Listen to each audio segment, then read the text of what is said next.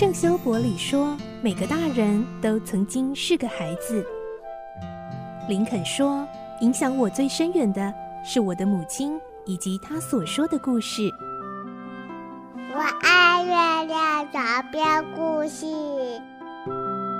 晚安，月亮床边故事。小青姐姐邀请每一位大孩子、小孩子一起听故事，不管多忙，也要和你一起听故事。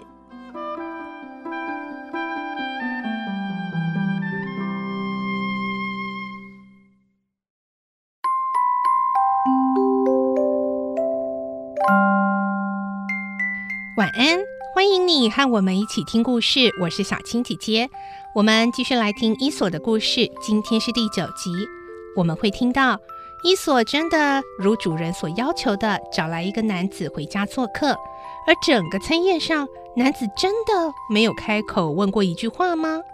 接着，主人在一场宴席上因为喝醉了开口说大话，清醒之后非常后悔。伊索要怎么替主人解围呢？来听今天的故事，《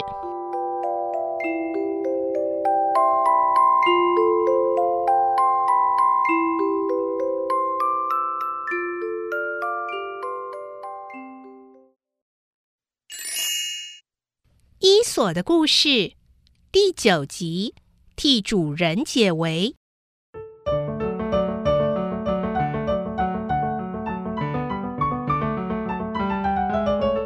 伊索付给卖木柴的人钱之后，就对他说：“呃，我家老板啊，想请你吃饭，你可以把驴子牵到院子里面。”这个乡下人满脚泥巴，他安顿好驴子，也没有脱鞋，就跟着伊索走进餐厅。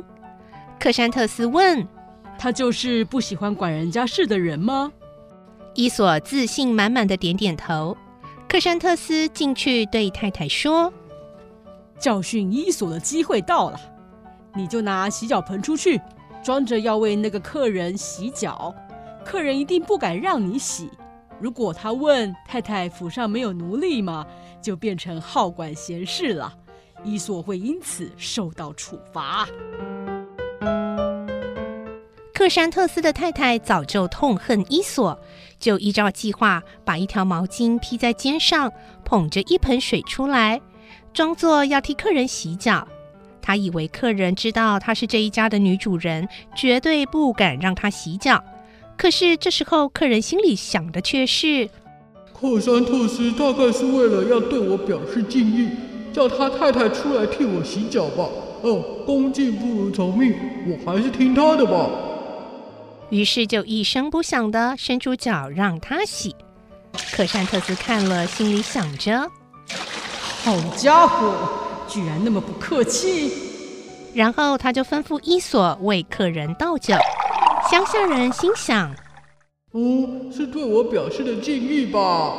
于是就举起酒杯一口喝下。接着鱼端出来之后，乡下人一句客套话都没说，狼吞虎咽的大吃特吃起来。克山特斯尝了一口，看见客人不吭声，就大声的吼：“煮鱼没有加佐料，叫人难以下咽，把厨子叫来！”乡下人看到厨子要受处罚，心想：“哎，这一道菜做的还不错啊！哦，但是啊，既然克山特斯不满意他的厨子，借故要处罚他，嗯，我就不应该再多嘴哦。”后的甜点出来了，乡下人因为从来没有看过，就拿起一块囫囵吞下。克山特斯尝了一口，又吼了：“哦，这是什么甜点？不但没有加蜂蜜，还酸酸的。”做点心的厨子听到了，出来辩解说：“先生，如果没有烤好是我的错，如果是没有加蜂蜜，就应该怪太太。”因为我要做点心的时候啊，向太太要蜂蜜，太太就说等她洗好澡再拿出来。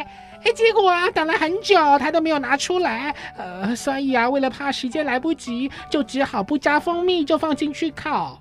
因为时间啊耽误的太久了，所以就有点酸味啊。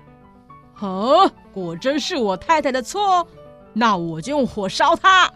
克山特斯说，然后就转向他的太太：“是不是？你回答。”太太没有吭声。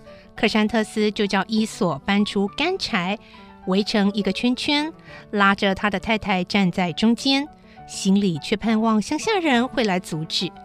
这时，乡下人已经看出克山特斯这么做是为了要试探他，所以就装作没看见，继续喝他的酒。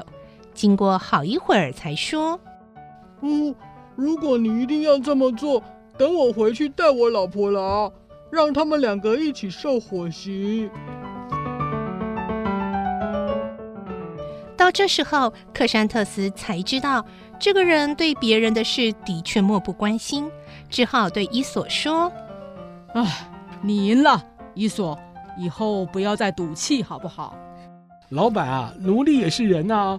如果您不再故意找我麻烦，我也会好好服侍老板的。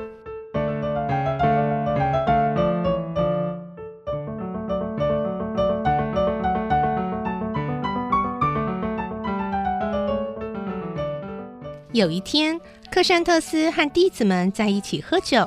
有一个弟子问克山特斯：“人类是不是万能的？”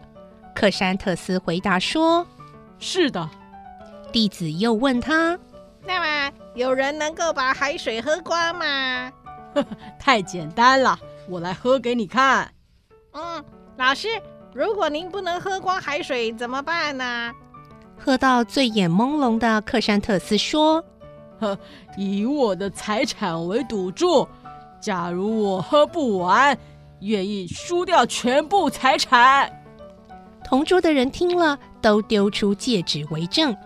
蹲在屋角的伊索走上来说：“老板，海水不可能喝完啊！”住嘴，傻瓜！你知道了什么？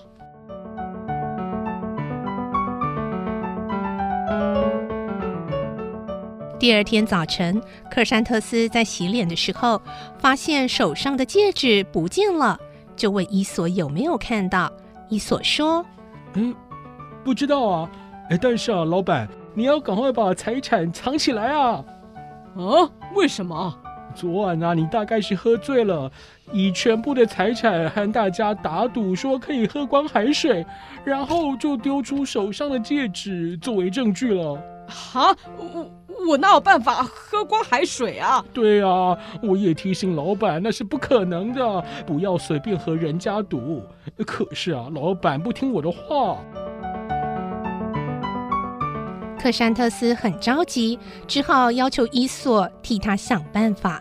伊索说：“以我的话去做，或许可以取消赌局。”哦，要怎么做呢？快点告诉我。如果公证人和对方一起来叫你喝光海水，你不要说喝不完，要先答应下来，然后吩咐奴隶在海边摆设酒宴，请大家一起去看你喝海水。等到所有的人都到齐了，你就在杯里倒满海水，问公证人：“你和人家打赌什么呢？”公证人一定会说：“哎，是你和人家打赌要喝光海水呀。”啊，你这个时候就问他，只是这样吗？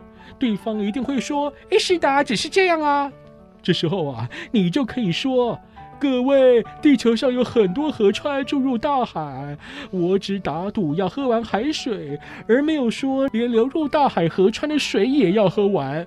所以啊，请对方赶快叫人堵住所有的河口，好让我开始喝海水。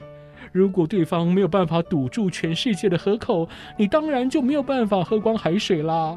哎呀，不可能的事碰在一起就没办法打赌了啊！克山特斯非常佩服伊索的聪明。不久，打赌的弟子们和公证人都来了，克山特斯就依照伊索教他的，要对方先把所有的河口都堵起来。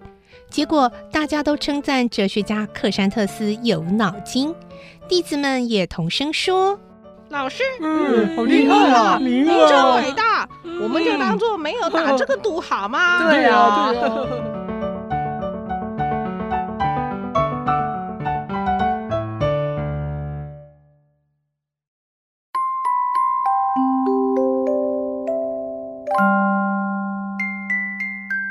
今天的故事就先听到这里喽，明天再继续来听伊索的故事。我是小青姐姐，祝你有个好梦，晚安，拜拜，下拜。